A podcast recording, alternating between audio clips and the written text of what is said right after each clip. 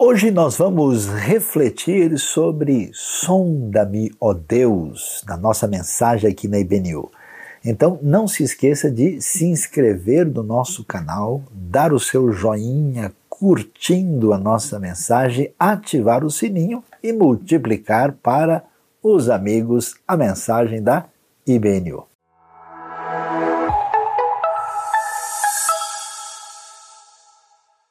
Deus seja louvado neste novo dia, neste momento de atenção, quando devemos entender que a nossa esperança está no Senhor e, mesmo no momento de tanta luta e dificuldade, é importante tranquilizar o nosso coração e, de alguma maneira, fortalecer a nossa interioridade na nossa relação com Deus. E é muito bom estarmos reunidos em torno da palavra de Deus, com o povo de Deus, agradecendo a Deus, como nós já fizemos por meio do louvor, na nossa adoração cantada. E vamos agora ver o que, que podemos aprender a respeito de Deus na sua revelação escrita que é trazida a nós. Ah, tem um salmo extraordinário nas Escrituras que é muito conhecido, o famoso Salmo 139. E esse salmo fala ah, a respeito de uma oração profunda ah, que tem a ver com o conhecimento de Deus. É um salmo, digamos assim, adiantado lá no Saltério, né, na última parte do livro de Salmos, provavelmente um salmo é, construído aí no momento mais adiantado da experiência histórica de Israel com Deus, e ele chama muito a nossa atenção. É um salmo extraordinário que é, a gente pode ver como a sua expressão de fé é absolutamente assim é, significativa para a nossa vida e ele é apresentado com os seus 24 versículos de uma maneira magistral, falando a respeito do conhecimento de Deus, um salmo classificado como davídico e que vai falar ao nosso coração neste dia. E o que, que a gente vai perceber? Quando uh, nós temos a nossa caminhada de fé, nós precisamos de direção, né? precisamos de alinhamento da vida em relação ao, ao, que nós sentimos e o que nós pensamos. E a pergunta como é que a gente faz isso? E é interessante como é que as pessoas, por exemplo, afinam a, a sua vida para poder construir essa caminhada com Deus. Eu tenho reparado, por exemplo, que muitas pessoas é, tentam é, alinhar a sua vida em função das suas experiências. Como é que funciona isso? A pessoa teve é, um tempo atrás um momento especial de oração, ou que ela mesma classifica como um avivamento, ou ela tem uma, uma melodia que toca muito o seu coração.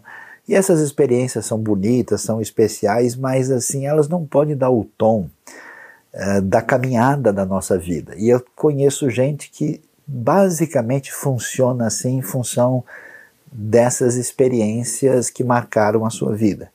Tem outras pessoas que me parece que elas enrijeceram assim. Elas até tinham aquele espírito alegre na sua relação com Deus, mas depois que elas aprenderam algumas coisas, parece que em vez da doutrina fazer bem, meio que fez mal, né? Ela, ela se organizou assim como se tivesse meio que petrificado, e aí ela simplesmente repete algumas coisas que parecem torná-la assim confortável numa espécie de zona de segurança psicológica e espiritual. E a partir daí ela pauta a sua vida. Essas pessoas parecem que pararam no tempo, elas não crescem mais, elas não se desenvolvem, elas se tornaram pessoas donas de conhecimento e especialmente de juízo. E é interessante que existe um outro grupo de pessoas que parece que gosta assim de ritual, né? que gosta de uma coisa meio assim simbólica, festiva e se apega em detalhes, em coisas pequenas assim, onde a gente vê que às vezes você vê aquele ritualismo que namora com legalismo, né?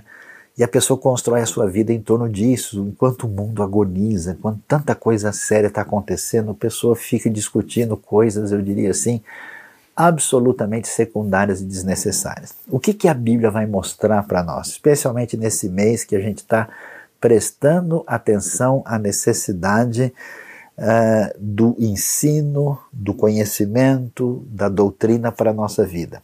A Bíblia vai nos ensinar que a maneira como a gente caminha na nossa vida espiritual, na nossa relação com o Senhor, é através do conhecimento de Deus.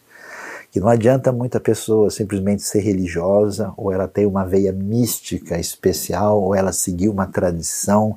É, conhecer a Deus é algo muito mais sério, mais profundo que revela elementos especiais sobre Deus que iluminam a nossa vida, inclusive a nossa interioridade, e iluminam a nossa caminhada. Portanto, você que às vezes tem pensado, tem lutado, eu começo fazendo convite a você para passear pelo Salmo 139 para pensar sobre esse extraordinário conhecimento de Deus. Olha só como é que o salmo começa. Ele diz assim: Senhor, tu me sondas e me conheces, sabes quando me sento e quando me levanto. De longe percebe os meus pensamentos, sabes muito bem quando trabalho e quando descanso. Todos os meus caminhos te são bem conhecidos, antes mesmo que a palavra me chegue à língua, tu já a conheces inteiramente, Senhor. Tu me cercas por trás e pela frente e pões a tua mão sobre mim. Tal conhecimento é maravilhoso demais e está além do meu alcance e é tão elevado que não o posso atingir. Então, a primeira coisa que a gente descobre na experiência do salmista é aquilo que a gente chama de a onisciência de Deus. Deus tudo sabe. A gente tem plena consciência de que a experiência do conhecimento é algo extraordinário na vida. Né? A gente tem hoje, por exemplo, conforme já dizia a grande profecia de Daniel, lá no capítulo 12, que o conhecimento haveria de se multiplicar. E de fato é impressionante né, como a humanidade tem assim desenvolvido conhecimento, né, essa investigação sobre a realidade da, da experiência nossa com a, ordem criada à nossa volta, né? Os estudiosos falam assim, coisa do tipo que a, casa, a cada eh, oito anos, né, toda a informação a respeito do que nós temos é como que duplicada. Né? Imagina tanta coisa que a gente já tem, é impressionante. Só, só uma mera navegada assim na internet vai mostrar como a coisa pulou né, dos milhares para os milhões, para os bilhões, chegando hoje até mesmo à beira de trilhões de informação. É impressionante. Aqueles que pensam, por exemplo, sobre a realidade do cérebro humano, a pergunta é até que ponto a gente pode armazenar conhecimento. E o conhecimento não é só quantitativo, o conhecimento não é somente cumulativo, é um conhecimento de reflexão profunda, né, de uma interação. Assim, é, é fascinante o mundo da ciência, do entendimento, da reflexão, da filosofia, da teologia, de toda parte. Agora você pode imaginar o que significa um ser supremo acima da nossa realidade, que existe fora do tempo e do espaço e que sabe de todas as coisas. Agora, é interessante que ele descreve isso, né? Deus tem o conhecimento, né? A mega câmera que tudo registra, ela está exatamente na percepção divina. Ele sabe quando eu me sento, quando eu me levanto, percebe os meus pensamentos. Quer dizer, nem a gente não percebe os pensamentos da gente direito. O que foi mesmo que eu pensei? Né? O que foi que eu, que eu falei? Há meia hora atrás, esqueci sobre o que eu estava falando. Já viu essa experiência, né? Pois é, ele sabe quando eu trabalho, quando eu descanso. Talvez você não está nem descansando muito, ou então está só descansando por causa desse momento, né? É, que a gente está passando. Os meus caminhos são conhecidos. Antes de que eu fale qualquer coisa, Deus conhece a palavra inteiramente. Agora, o que me surpreende é para onde me leva a onisciência divina?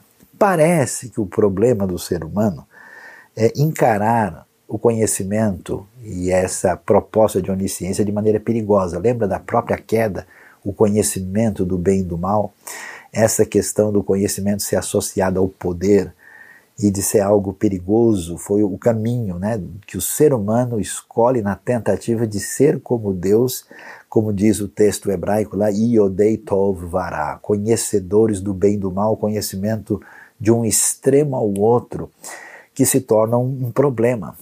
Ah, quando o salmista percebe, aí é que está a grande questão de como é que a gente saboreia esse salmo. Né? Porque quando a gente pensa em onisciência, fala, uau, será que na eternidade eu vou saber que nem Deus? Nossa, será que a gente vai poder chegar em que nível, né? Como é que eu subo essa escada de degrau para me aproximar? A onisciência divina, ela tem um papel na escritura que é fascinante. Primeiro, diferente do mundo pagão antigo, onde cada divindade tinha suas limitações muito bem definidas, e até mesmo os deuses falsos do mundo atual, em que a gente deposita esperança e confiança, o Deus que se revela nas Escrituras, o Deus criador do universo, é um Deus de fato que sabe de todas as coisas e tem um conhecimento completo. Então, esse Deus que criou tudo, esse Deus que sustenta tudo, é esse Deus que está na relação de aliança com Israel, com o seu povo e que está em aliança comigo. Então, entender isso né, é como a gente pensasse assim: ó, eu tenho um mega Senhor, Pai amado, que de fato sabe de todas as coisas. Algumas pessoas recentemente chegaram a fazer um raciocínio muito pouco sábio, né? De que Deus apenas sofre com a gente, mas como ele se aproximou da gente, eh, algumas dessas pessoas disseram Deus abriu mão desse conhecimento profundo e ele, na verdade, não tem todo esse conhecimento. De maneira nenhuma a Bíblia sugere isso, o Salmo 139 é profundo. Esse conhecimento então produz em nós um senso de relação com Deus baseada numa confiança num ser que de fato tem toda a informação. Porque para Deus fazer qualquer coisa, ele tem que agir em cima daquilo que corresponde à verdade e os fatos, e toda a verdade e os fatos estão diante dele. Agora, é especial a maneira como o Salmo trabalha isso, porque você percebe que ao descobrir esse conhecimento extraordinário de Deus, espiritualmente bem orientado, surge no salmista o que é um senso de admiração por Deus. Ele diz: Uau! É como a criança pequena que olha para o seu pai, para sua mãe, assim, olha e diz: Nossa, como papai consegue fazer isso? Ele é grande, né? Diz a criança pequena. Então, como é que Deus é desse jeito? Por isso, olha, olha a beleza do salmo. Tal conhecimento é maravilhoso demais está além do meu alcance, é tão elevado que não o posso atingir. Isso é muito valioso no sentido em que o conhecimento de Deus não é só uma afirmação teológica, não é só uma referência doutrinária, é uma espécie de luz sobre a realidade, sobre quem é o Senhor soberano, que ilumina a minha vida e me ajuda a definir a minha própria identidade. Eu só posso, né?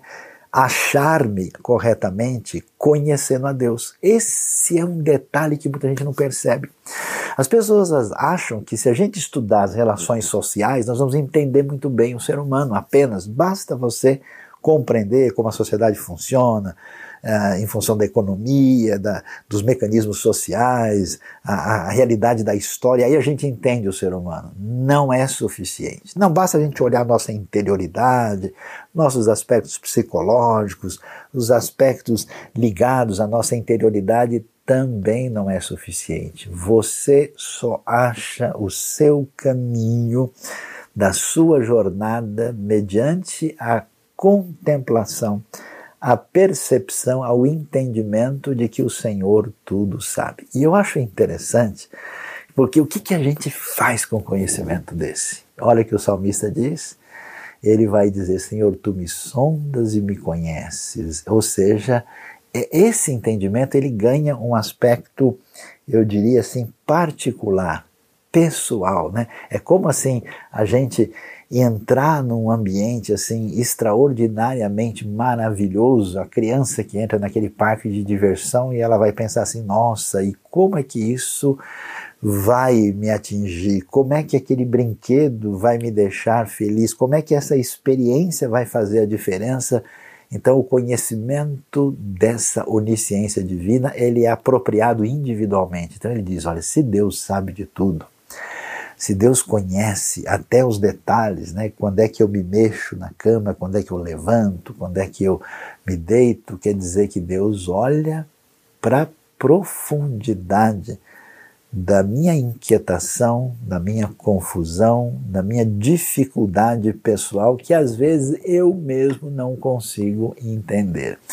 Por isso, a gente precisa crescer no conhecimento de Deus, especialmente expresso na Sua palavra, e um destaque teológico, doutrinário, pessoal, psicológico e espiritual tem a ver com a sua onisciência. Aí a gente continua caminhando pelo Salmo e vai continuar a partir do verso de número 7. E o que, que a gente descobre lá? Entendendo essa realidade do Deus que tudo sabe, uh, o salmista agora né, vai caminhar por outras considerações importantes. Ele começa então a refletir e ele desfila a sua bela poesia. Olha o que, olha o que ele diz como é interessante. Para onde poderia eu escapar do teu espírito? Para onde poderia fugir da tua presença? Se eu subir aos céus, lá estás. Se eu fizer a minha cama na sepultura, literalmente no Sheol, também lá estás. Se eu subir com as asas da alvorada e morar na extremidade do mar, mesmo ali a tua mão direita me guiará e me susterá. Mesmo que eu dissesse que as trevas me encobrirão e que a luz se tornará noite ao meu redor, verei que nem as trevas são escuras para ti. A noite brilhará como o dia, pois para ti as trevas são luz. Saber que Deus conhece todas as coisas, que Ele tem toda a informação, que Ele está assim nessa posição de que nada escapa, né? Ao seu olhar, né, aquela, aquela visão do Apocalipse de que aparecem sete olhos né, no cordeiro, quer dizer, é um conhecimento completo, total, nos leva, e aqui é muito importante entender isso, que o Deus onisciente também é um Deus onipresente.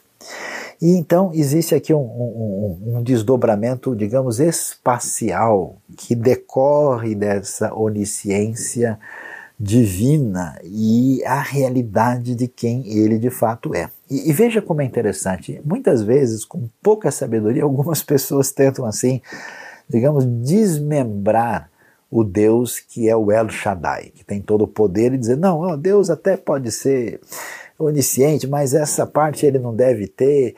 E é como se fosse possível a gente assim né, fazer essa dissociação, e o texto caminha naturalmente para dizer assim: como é possível imaginar um Deus único, que é tudo aquilo que a gente sabe a respeito dele, que tem todo o conhecimento, sem a decorrência desse conhecimento? Ou seja, esse Deus que tudo sabe também é um Deus que está presente e está em todo lugar. E o salmista trabalha com isso. Hein? Ele até faz uma, uma coisa interessante assim, ele ele nos convida a estudar um pouquinho de matemática, que ele coloca né, a, a, as ordenadas aqui, as abscissas, né, para a gente ver aqui que de cima para baixo, do lado para o outro, de qualquer lado que eu queira correr, para cima, para baixo, para o norte, para o sul, para o leste, para o oeste, não há como escapar dessa onipresença divina. E ele diz: escuta, para onde eu vou escapar do teu espírito? Como é que eu posso fugir da tua presença? Isso nos ajuda a entender duas coisas que não estão tão claras assim. Primeiro, por exemplo, é que Deus está presente em todo lugar, diferente de imaginar que Ele é cada coisa que está naquele lugar. Por exemplo, Deus não é o céu, ou a nuvem, ou o arco-íris, ou o mar. Deus está presente nessas coisas. Existe uma diferença, né? uma, uma palavrinha que separa aquilo que muitas pessoas têm na cabeça, né? que Deus se confunde com a sua criação, uma ideia chamada panteísta que não corresponde à realidade. Deus é superior a isso. O significado né, da, da realidade da criação só pode fazer sentido fora da própria criação. Então Deus está presente, mas ele não se confunde, ele é superior à criação, mas nós não temos como nos ausentar dessa presença poderosa e fascinante. E não só isso, mas esse Deus está até mesmo nos lugares onde a gente jamais poderia imaginar. É interessante alguém pergunta, mas escuta, é, podemos pensar que Deus está presente, por exemplo, no inferno? Sim, está presente no inferno como juiz, porque ele é Deus nada do universo, não tem um departamento à parte assim, ó, proibido a entrada do Senhor. Né? Aqui ele não vai entrar, não, ele é de fato o Senhor onipotente, onipresente. E aí o salmista vai desfilar a sua poesia. Diz: Olha, se eu for lá nos céus, o mais alto que eu puder, né? lá onde eu posso ou pensar nos astros, ou no mundo espiritual, ou até mesmo né, na realidade próxima da morada do Todo-Poderoso lá, Deus está lá.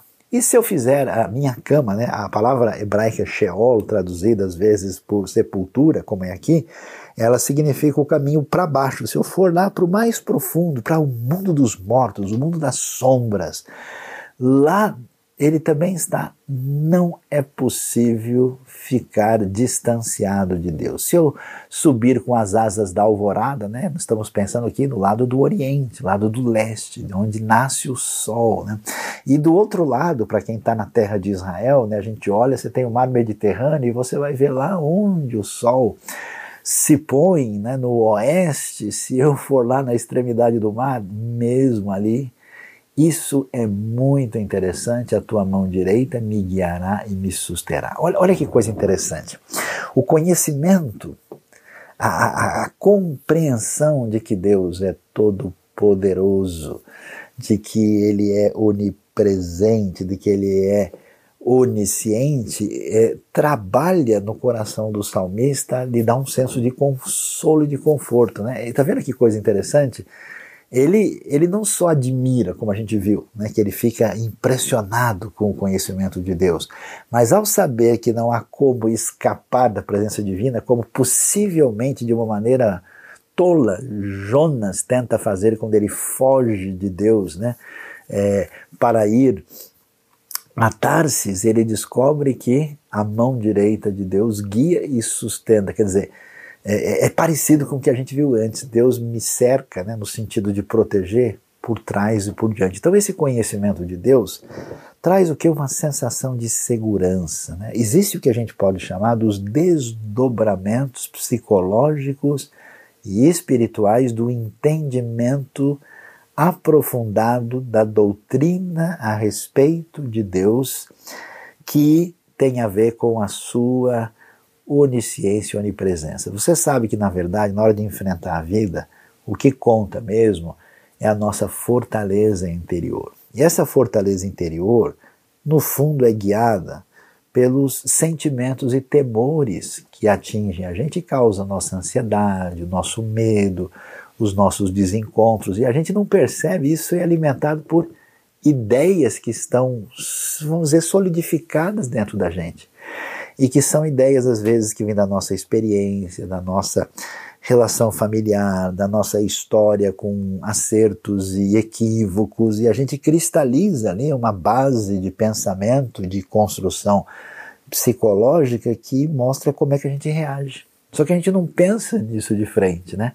que, que faz tão bem estudar, conhecer e se aprofundar na Bíblia é que com essa revelação de Deus do jeito que ele é, é tão fascinante ver como esse conhecimento de Deus se desdobra numa espiritualidade confortadora.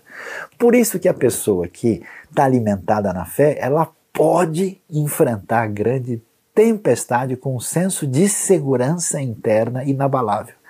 Não porque ela tem a força nela, mas essa, eu diria que a digestão espiritual da doutrina bíblica de Deus trazem um conforto, uma segurança, uma tranquilidade que você vê desfilar aí nas palavras do salmista. E é interessante que a gente pode pensar, né? Está muito associado. A primeira coisa que a Bíblia diz, logo no princípio, né? Deus disse o quê?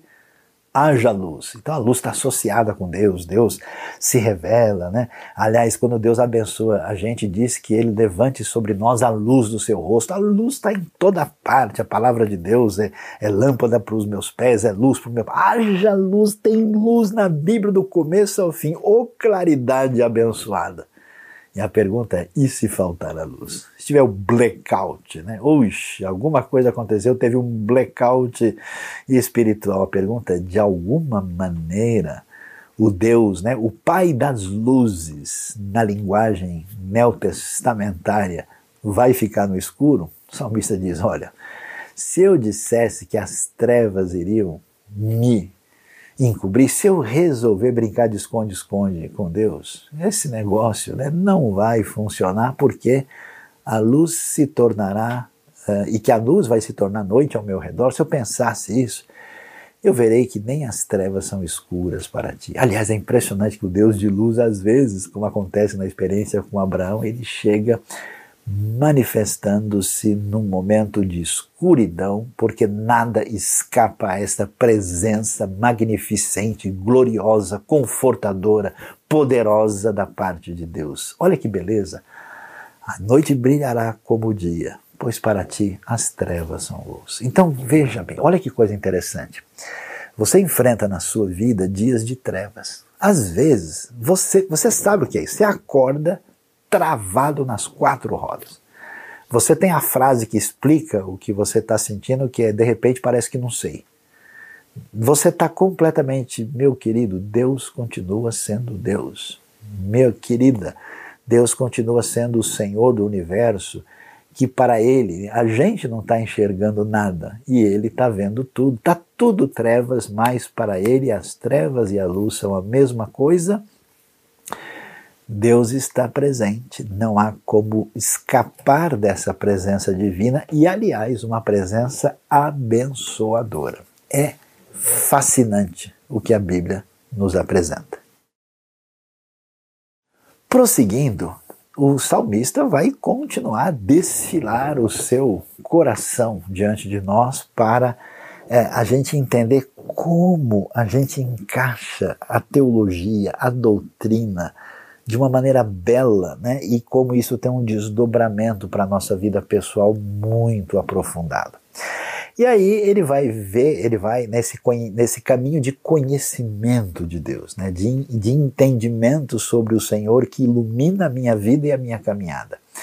Então ele vai dizer para nós né, o seguinte, né? E, e, é interessante que ele descreve a Deus e descreve né, nessa, nesse aspecto relacional. Você percebe que é, é, é, teologia no salmo, é doutrina, mas é oração. Olha que coisa interessante. Então ele, ele não diz, eu descobri que Deus é realmente o Todo-Poderoso. Ele não fez uma espécie de declaração de fé fria e pautada pela mera expressão racional.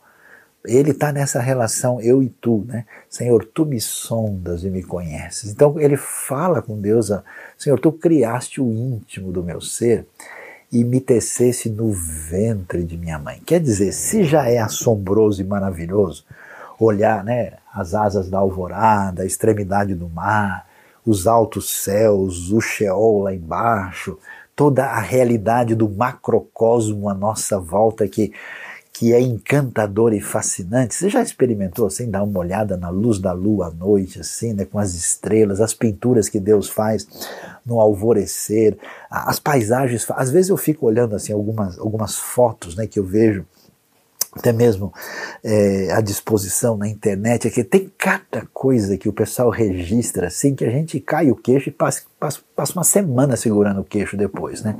Porque realmente é impressionante. Eu fico imaginando isso aí é uma mera pintura, rascunho assim que Deus deixou de lado lá e falou pessoal, dá uma olhadinha aí por causa da sua grandiosidade. Agora, olha o caminho, né? Se a gente ficou fascinado com a, com a geografia, né, com a astronomia, assim, agora chegou a hora da biologia. Agora nós vamos para o microcosmo, o mundo fascinante interno, né? É, os seus estudos de biologia lá, da, é, inclusive da embriologia, né? Mórula, neurula, tal, ah, tudo aquilo que envolve as coisas menores, tu criaste o íntimo do meu ser e me tecesse no ventre de minha mãe. Deus Criador, ele e, e agora a coisa a coisa cresce. É interessante que quando fala de intimidade, esse conhecimento do Deus Criador, ele se transforma em algo que ultrapassa a admiração e a oração e a coisa vai virando louvor. Tá vendo? O, o, o, fogo vai caindo aqui, a coisa vai ficando mais forte, a coisa vai se transformando de modo que eu te louvo. Olha, presta atenção na, na, na, na profundidade, porque me fizeste de modo especial e admirável. Essa expressão ela é poderosa. Né? E de fato, quando a gente estuda um pouquinho da, da, da, da grandiosidade e da, do elemento fascinante que envolve a vida humana, como é que pode né? duas células pequenas e invisíveis se encontram e o milagre da vida se desenvolve no ventre materno é absolutamente especial e admirável tuas obras são maravilhosas. Né? Inclusive, esse é, especial e admirável tem até uma ideia assim de causar no original algo é, de temor na gente, né? porque é, é, grandioso demais, é fascinante. Né? E eu, eu tenho visto isso, eu acho interessante que quando a gente vê, né? É, um, um nenê que nasce, né? Ou quando é, a mãe vai e faz lá o exame e sente ali o coraçãozinho da criança batendo, né? Ou aquela famosa assim, ó, pega o pezinho aqui, olha a mãozinha dele ali. Meu querido, minha querida, não tem coisa que a gente possa assim achar. Né? Eu já vi gente aí com a cara mais brava do mundo sair assim engasgado com lágrima no olho e saindo correndo ali porque o negócio é forte demais. E o salmista diz: Eu tenho plena certeza disso. E olha, ele vai: Meus ossos não estavam escondidos de ti quando em secreto fui formado e entretecido uma palavra poética né, para descrever isso como nas profundezas da terra. Um texto que às vezes é mal entendido e as pessoas acham que é, foi entretecido nas profundezas da terra, mas evidentemente o texto está trabalhando de uma maneira tão assim é, fascinada, né, tão assim tomada de, de tremenda uh, uh, elemento de, que causa toda essa admiração que ele é, faz uma comparação poética. É lógico que o, o neném não foi formado na Terra, mas é, ele trabalha com um símbolo poético do ventre materno, a formação de uma criança, ou seja, Deus está por trás disso. Você já percebe que coisa maravilhosa? Aqui na Bíblia, esse conhecimento do mundo criado, esse conhecimento da biologia humana nos seus detalhes é, não tem uma relação de oposição com o sagrado e com Deus, tem uma relação de sintonia, uma espécie de santa parceria em termos de conhecimento. E olha que coisa especial, é muito forte isso, né? Os teus olhos viram o meu embrião. A gente sabe né, que muito do que acontece na nossa vida tem a ver com a nossa memória que vem lá da nossa formação. Né? E às vezes isso nos influencia, nos atinge até hoje. A linguagem forte do salmo é: Deus, os teus olhos estão. É, ou seja, o Senhor está de olho em mim, mesmo quando eu não era praticamente nada. E aí, se é verdade que Deus tem o domínio do espaço, se é verdade que Deus tem o domínio de tudo que se sabe ele ter onisciente, onipresente, não tem como ele não ter o domínio do tempo. Por isso esse Deus é um Deus soberano. E ele está por trás da minha vida, não depois que eu comecei a fazer A ou B. Muita gente tem uma vida tão limitada achando que Deus é um mero controlador ético. Olha, é, esse dia eu, eu fiz tantas orações, então Deus me dará um bombom amanhã. Ó, naquele dia Lá eu acabei esquecendo de mandar minha contribuição e por isso eu estou com dor no pé hoje. Que coisa, que falta de entendimento da Bíblia, né? Os teus olhos viram meu embrião, Todos os dias determinados para mim foram escritos no teu livro antes de qualquer deles existir. Porque Deus é o Senhor do espaço. Deus é também o Senhor do tempo. Ele é o Deus criador, é o Deus poderoso, é o Deus soberano. Interessante que esse tipo de informação causa incômodo em algumas pessoas, porque imediatamente a pessoa fala: não, mas se Deus escreveu os dias no livro, então quer dizer que eu não tenho liberdade. Esqueça, meu amigo, isso foi escrito para a nossa admiração, para o nosso entendimento de quem Deus é, do seu poder. Isso não impede ao mesmo tempo uma relação com a nossa liberdade, a nossa capacidade de caminhar com responsabilidade e liberdade na ação da nossa história. Mas é impossível imaginar que o Deus, do jeito que a Bíblia o revela, não tenha todo o conhecimento e o seu cuidado a respeito da minha vida. Por isso, o salmista está assim, eu diria, abobado. Ele está tomado, vamos usar uma palavra mais forte assim, ele está passado né, com essa coisa extraordinária que envolve um conhecimento de Deus que não é mera abstração, que invade a nossa vida. A doutrina, ela é a mãe da espiritualidade. Não se pode construir espiritualidade verdadeira sem um conhecimento de Deus, porque isso é misticismo vazio, solto, que não passa de uma psicologização da fé empobrecedora e afastada da verdadeira fonte que nos leva no caminho certo do, da nossa caminhada de fé. E ele vai prosseguir, ainda fazendo um desfecho dessa realidade. Ele diz: Como são preciosos para mim os teus pensamentos, ó Deus! Como é grande a soma deles! Se eu os contasse, seriam mais do que os grãos de areia se terminasse de contá-los, eu ainda estaria contigo. Ou seja, a dimensão que envolve tudo que a gente viu agora, se a gente pensar né, nos pensamentos de Deus, naquilo que envolve a sua intenção com o seu planejamento, isso é tão grandioso que eu nem tenho. Vou tentar explicar isso. Seria como tentar contar os grãos de areia. Né? É, você pode pegar assim, um pouquinho de areia assim, que cabe aqui nos dois dedos, você não consegue contar nem isso. Imagina o que, que é. E se eu conseguisse terminar, o Senhor estaria lá.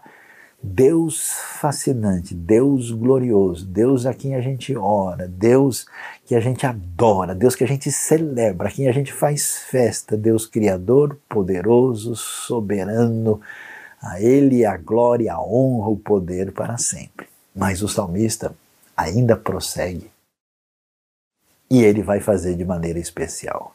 Olha que coisa interessante.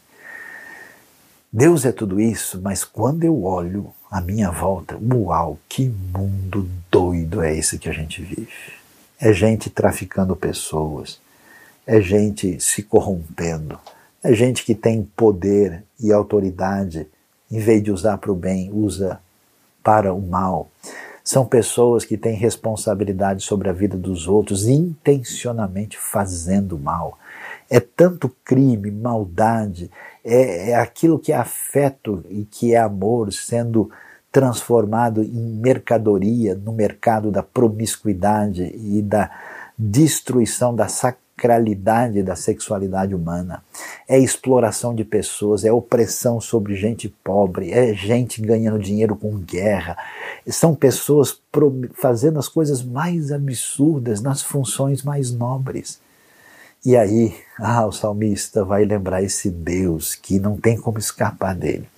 Esse Deus que sabe de tudo, esse Deus que é soberano, que é criador, vai surgir aquilo que surge no seu coração e às vezes surge no meu que a gente tem vontade, assim, vamos dizer, de chutar o pau da berraca. Só que a gente não pode fazer isso porque a gente vai fazer bobagem. Mas Deus não, Ele é o justo juiz, Ele é santo. Então, ele vai dizer com força: olha a força disso, Senhor, quem dera matasse os ímpios, ó Deus. Porque não é possível que alguém faça isso. Imagina alguém roubar, sequestrar uma criança para arrancar o órgão que, que essa pessoa merece? Pessoas que assassinam os outros abertamente, pessoa que ganha dinheiro com a morte, pessoa que explora o outro de uma maneira cruel, pessoa que destrói a vida espiritual do outro por meio de uma espécie de exploração religiosa perversa. Quanta coisa! Jesus vai dizer para aqueles que desencaminhavam o povo: era bom que vocês amarrassem uma pedra no pescoço e se jogassem nas profundezas do mar. Então ele diz: Deus, faça alguma coisa, que a tua justiça, ó Deus, afastem-se de mim os assassinos. Ele não está falando aqui de ímpio como a pessoa assim que, entendeu, está meio desviado da fé, uma pessoa que. Não, é gente comprometida com a desgraça, com o mal. Pois eles falam de ti com maldade, em vão rebelam-se contra ti. Pessoal que tem a coragem de enfrentar o próprio Criador. Que nível de loucura alguém deve ter para afrontar esse Deus descrito no Salmo? Não estou falando de religião, estou falando dos erros institucionais humanos, não a loucura diante da vida. Acaso não odeio os que te odeiam, Senhor? Sabe o que, que é isso? Não é ódio no sentido que a gente imagina, mas aquela repulsa perversa, aquela repulsa ligada à atitude perversa. Quando você vê alguém, por exemplo, que tentou estuprar uma criança, qual a sua reação? Meu, quero fazer farinha desse cara. Como é que ele foi fazer um negócio desse? E então esse, esse, esse elemento ético que vem como uma... É, a gente assim não pode ter, no sentido bem objetivo, sangue de barata, rejeição, né? Então Deus, não é que esse pessoal merece todo o repúdio, não detesta os que se revoltam contra ti, tenho por eles ódio implacável. É aquela ideia de nenhum compromisso com a maldade, com aquilo que é absolutamente reprovável. Você sabe que às vezes o mal, quando se apresenta na sua radicalidade, ele precisa ter uma repulsa total, porque senão a sociedade nem sobrevive. Considero inimigos meus. Isso é importante, porque o ídolo que muita gente tem criado hoje é um Deus bonzinho que passa a mão na cabeça de todo mundo sem ter qualquer referência de justiça e santidade. No Salmo 139, Deus, que é onisciente, que é onipresente, que é o soberano Criador, também é um Deus juiz e santo, e uma coisa não exclui a outra. E o salmista vai terminar. E eu acho interessante que ele termina diante desse conhecimento extraordinário de Deus, e presta atenção: conhecimento equivocado de Deus produz orgulho e arrogância. Conheço pessoas que entram por um caminho de teologia e de estudo aprofundado para se acharem de alguma coisa melhor que os outros. E acho que eles não andaram entendendo a realidade de Deus, porque o conhecimento de Deus humilha a gente, bota a gente no nosso lugar, coloca a gente na nossa dimensão adequada na relação consigo mesmo, com o próximo e com Deus. Toda vez que alguém caminhar uma trilha de conhecimento do sagrado e não se aproximar com o coração e com a vida diante de Deus, alguma coisa está errada nessa caminhada. Por isso ele termina com oração. E olha que oração, é uma oração de entrega. É uma oração de consagração. Não é uma oração de, é, de avaliação. Deus, eu descobri coisas maravilhosas sobre o Senhor, que legal, parabéns. Não é uma oração do tipo, que bom Deus, nós estamos no grupo certo, a nossa igreja é a melhor que existe. Não é um, ó Deus, agora eu entendi essa profundidade, eu vou saber mais a respeito do Senhor, vou fazer a geometria divina aqui e vou publicar. Não! Ela se transforma numa oração que transborda para confissão marcada por temor e adquire direção para a vida. Olha, olha que coisa fascinante, olha que coisa linda, extraordinária. Sonda, meu Deus, Deus, já que o Senhor é tudo isso, o Senhor é justo, santo, poderoso, me ajuda, Deus. Eu sou um problema, eu sei que eu sou. Então, sonda, meu Deus, entra lá no fundo. A gente se surpreende com a nossa inveja, com a nossa reação errada. Quantas vezes eu me pego, por exemplo, sabendo que alguém de alguma maneira tentou me prejudicar e eu achei que eu estava legal. E ainda que eu fico com raiva da pessoa? Como assim? Depois de tantos anos, tendo estudado a Bíblia, eu tenho vontade de fazer picadinho na pessoa. Até hoje eu não melhorei. Como? Então, Deus, sonda-me.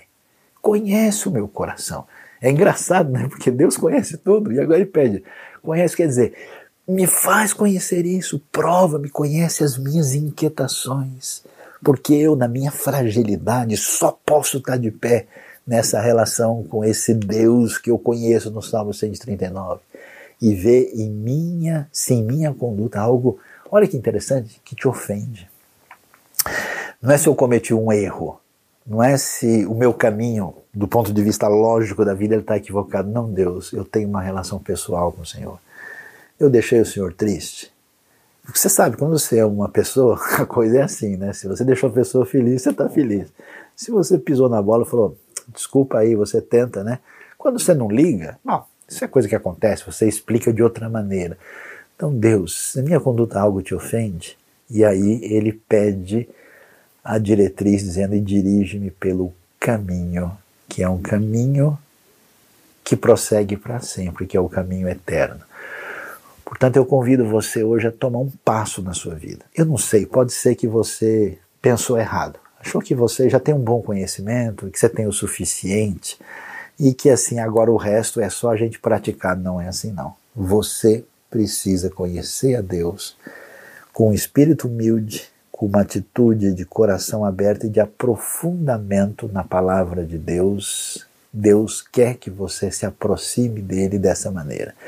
Esse conhecimento deve levar você à admiração de Deus e à transformação do seu interior para uma vida diferente. Isso leva você, de maneira correta, à oração, à confissão, a um santo temor e a ter a devida direção da vida. Deus abençoe a sua vida, Deus abençoe o seu coração e nos ajude a de fato caminhar na direção abençoada, na direção prolífica e abençoadora e especialmente aquilo que alegra o coração desse Deus tão impressionante, revelado na Escritura, no Salmo 139.